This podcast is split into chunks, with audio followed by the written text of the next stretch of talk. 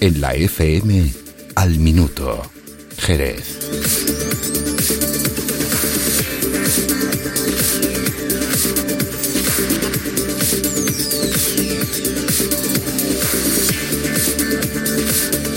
Buenos días, a las 10 de la mañana comienza el pleno extraordinario del mes de febrero, con un punto fuerte para comenzar. El gobierno municipal buscará la aprobación de la extinción de la Fundación Municipal Teatro Villamarta. A buen seguro conoceremos cuál será la fundación que absorberá el Coliseo Jerezano que vive su semana grande, con el Festival de Jerez a pleno pulmón. Esta es la noticia del día de hoy, pero han pasado muchas más cosas en Jerez. Así está nuestra ciudad a las 8 de la mañana. Al minuto. Como decíamos en la portada de este informativo, la Corporación Municipal celebra hoy a las 10 de la mañana el pleno ordinario del mes de febrero con la propuesta estrella de la disolución de la fundación que opera el Teatro Villamarta en el primer orden del día. Esta disolución fue ordenada por el Ministerio de Hacienda dadas las pérdidas que se ocasionaron en los ejercicios 2012 y 2013 bajo la gestión del Gobierno Municipal del Partido Popular. No solo se hablará del teatro, sino que también, por ejemplo, Izquierda Unida lleva una propuesta para una nueva ley de servicios sociales Ganemos Jerez, una sobre la inclusión del proyecto de recuperación del cauce y las riberas del Río Guadalete en la iniciativa territorial integrada de Cádiz. El Partido Popular lleva, entre otras muchas, una propuesta sobre la ley de dependencia y los socialistas llevan una para que el Ayuntamiento de Jerez manifieste su apoyo a la declaración del municipio como ciudad libre del sacrificio de animales domésticos. Toda la información del Pleno a partir de las 2 de la tarde en la FM al minuto.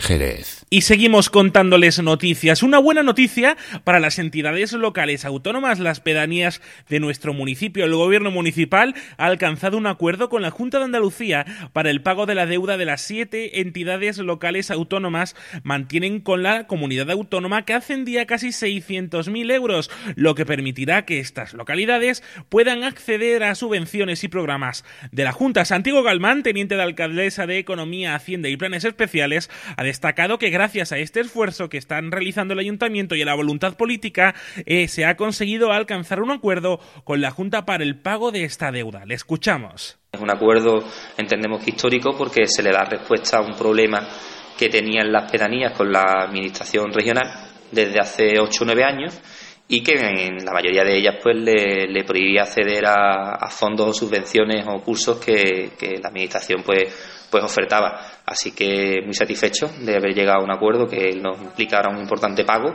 y posteriormente un fraccionamiento de dicha deuda hasta el 2019 para, para poder atender desde el ayuntamiento los compromisos.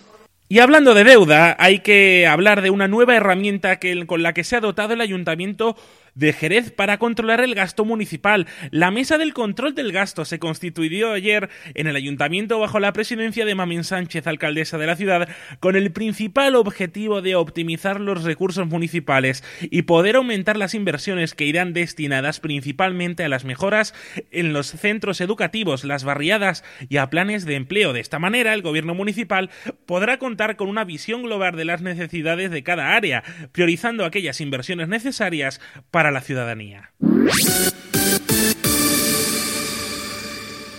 Adelaida de la Calle, consejera de Educación de la Junta de Andalucía, inauguró ayer en nuestra ciudad, concretamente en el Instituto Padre Luis Coloma, el aula Confucio, patrocinada por el Instituto de Promoción Lingüística de China para la enseñanza de su lengua. Cerca de 3.500 alumnos estudian este curso, el idioma chino, en centros docentes de las ocho provincias. De la Calle ha destacado que Andalucía es la única provincia, la única comunidad autónoma con una red de aulas Confucio, ubicadas en colegios institutos públicos donde se imparte enseñanzas de chino curricular. Este año ya se ha hecho un, examen de, de conocimiento de la lengua y creo que de 80 niños o en torno a tal solamente suspendió uno, lo cual quiere decir que aprenden muy adecuadamente eh, el lenguaje. Y, hoy vamos a poner una, una, placa, pues recordando esta serie de hechos, porque siempre es importante saber de dónde venimos, cómo vamos, y más en unos días como los de hoy, que recordemos el espíritu de andaluz, ¿eh? más que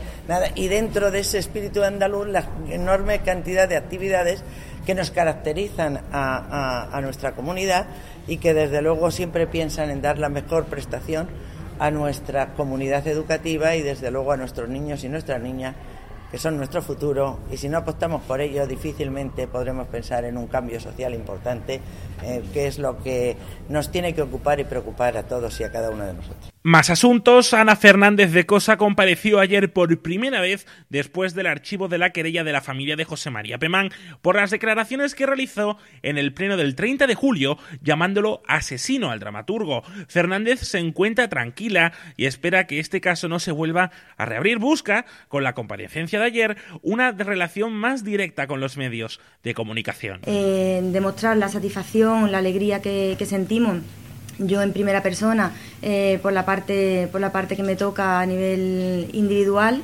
eh, y por parte de, la organización de Izquierda Unida, de la plataforma y de, toda, de todo mi círculo eh, de allegados. creemos que, que, es una noticia importante el, archivo de esta, de esta causa, en tanto en cuanto a la defensa de de la libertad de expresión, a la defensa del debate democrático y que, estas cosas hayan prevalecido a cualquier intento de reprimir, de reprimir o de coartar eh, tanto las libertades, la libertad de expresión como cualquier tipo de debate democrático que, como fue este caso, en este caso ocurrió en, en el transcurso de, de, un pleno. La concejala de Izquierda Unida cree que no hay nada que temer si la familia recurre por la vía penal, como ha anunciado.